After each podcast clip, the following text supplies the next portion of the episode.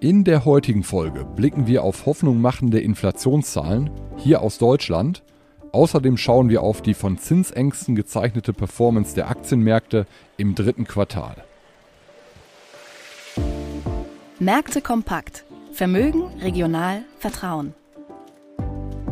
Der VR Private Banking Podcast Ihrer VR Bank Westmünsterland. Es begrüßen Sie Marco Sottrup. Die im Podcast besprochenen Inhalte stellen ausschließlich allgemeine Informationen dar und beinhalten keine Kauf- oder Anlageempfehlung und Anlageberatung.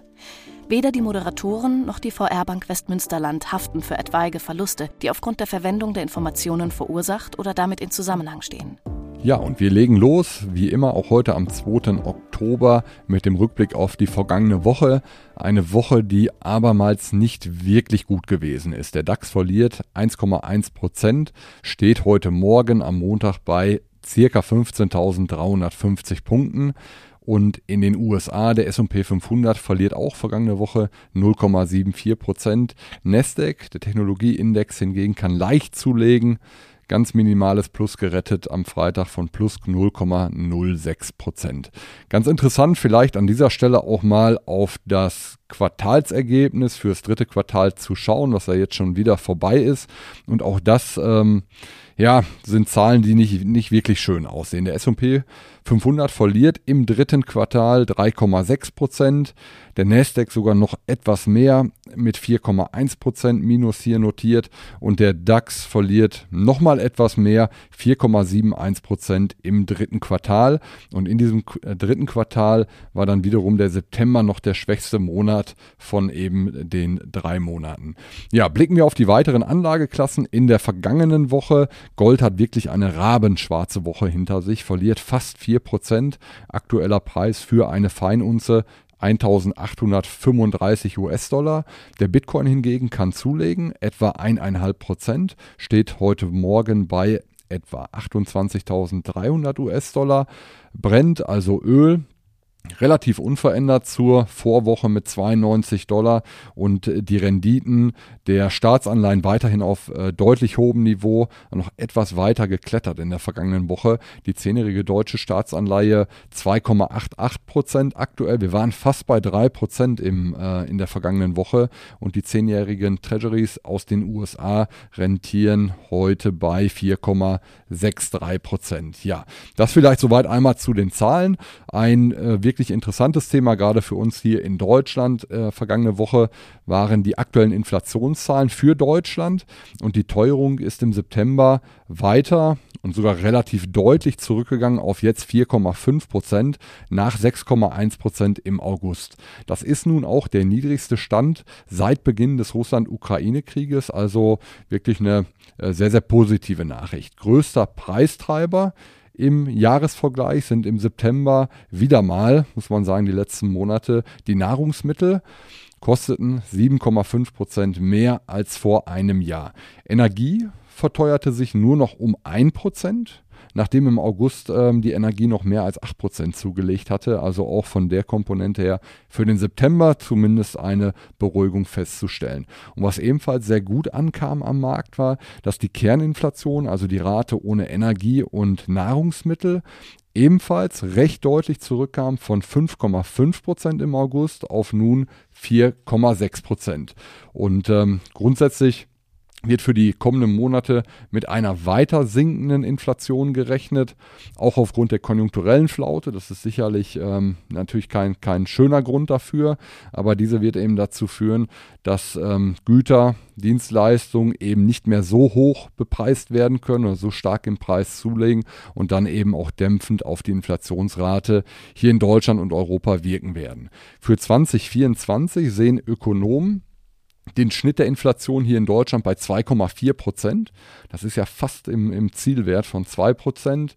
Und ähm, wenn man das auch vergleicht mit der Zahl in diesem Jahr, was erwartet wird, die um rund 6 Prozent äh, liegt, diese Erwartung, dann ist es doch schon äh, von der Prognose her äh, sehr, sehr gut und sehr, sehr erfreulich, wenn es dann eben auch so eintritt.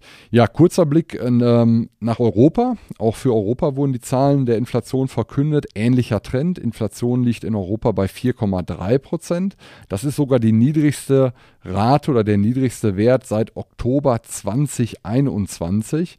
Und auch hier sinkt die Kerninflation also in Europa relativ deutlich auf jetzt 4,5 Prozent nach 5,3 Prozent im August.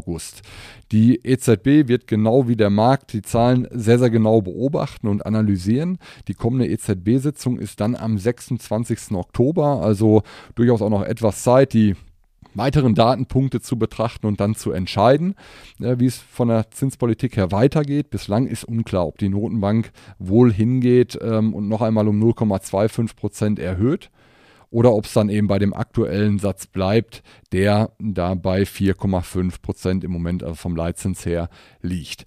Ja, das soweit mal zu den Inflationsdaten hier aus Deutschland. Sicherlich eine gute Nachricht und gute Nachrichten hat auch ein Unternehmen aus Frankfurt verkündet. Ähm, schon ja, ein kleiner Hammer, kann man sagen, nämlich die Commerzbank hat ähm, die Ziele für die kommenden Jahre früher als geplant vorgelegt und sich dabei durchaus optimistisch gezeigt. Bis 2027 rechnet die Commerzbank mit steigenden Gewinn und davon soll mehr wiederum an die Eigentümer, also an die Aktionäre weitergegeben werden. Außerdem soll die Eigenkapitalrendite bis 2027 auf 11 Prozent gesteigert werden und das kam natürlich bei den Aktionären erstmal sehr, sehr gut an. Und die Aktie stieg in der vergangenen Woche zeitweise um äh, etwa 10 Prozent.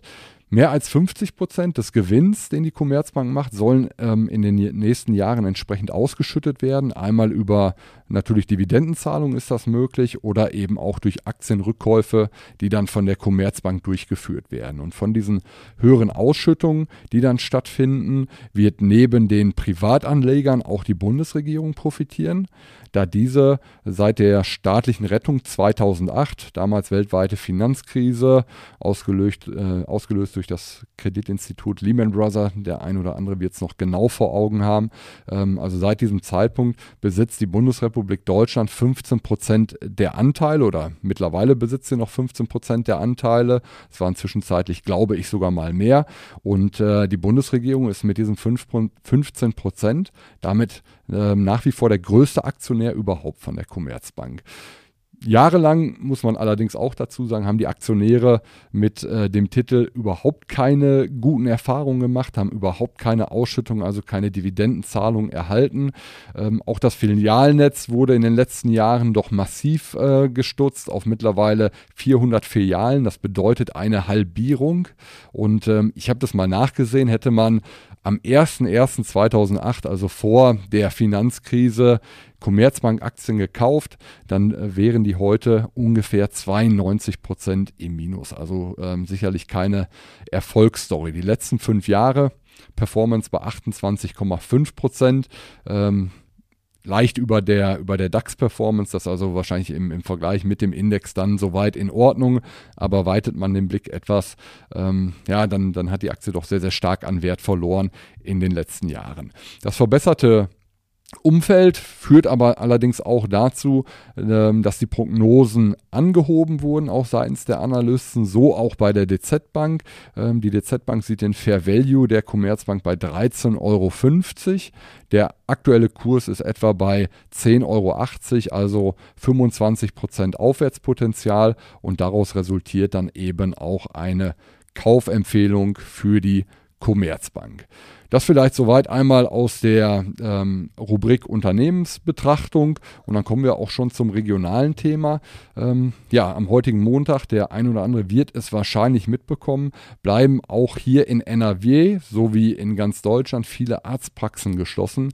Der Protest ist gegen die Politik von Bundesgesundheitsminister Karl Lauterbach zu verstehen. Kritisiert werden vor allem, dass die Belange der niedergelassenen Ärzte missachtet werden und das Gesundheitssystem System immer mehr Richtung Staatsmedizin umgebaut werden soll. Und ähm, der Virchow-Verband hat in ähm, diesem Zuge zu dieser Aktion aufgerufen. Etwa 20 Ärzteverbände haben sich dem angeschlossen und so wird erwartet, dass am heutigen Montag, am Brückentag, eine fünfstellige Zahl an Arztpraxen in Deutschland geschlossen bleibt.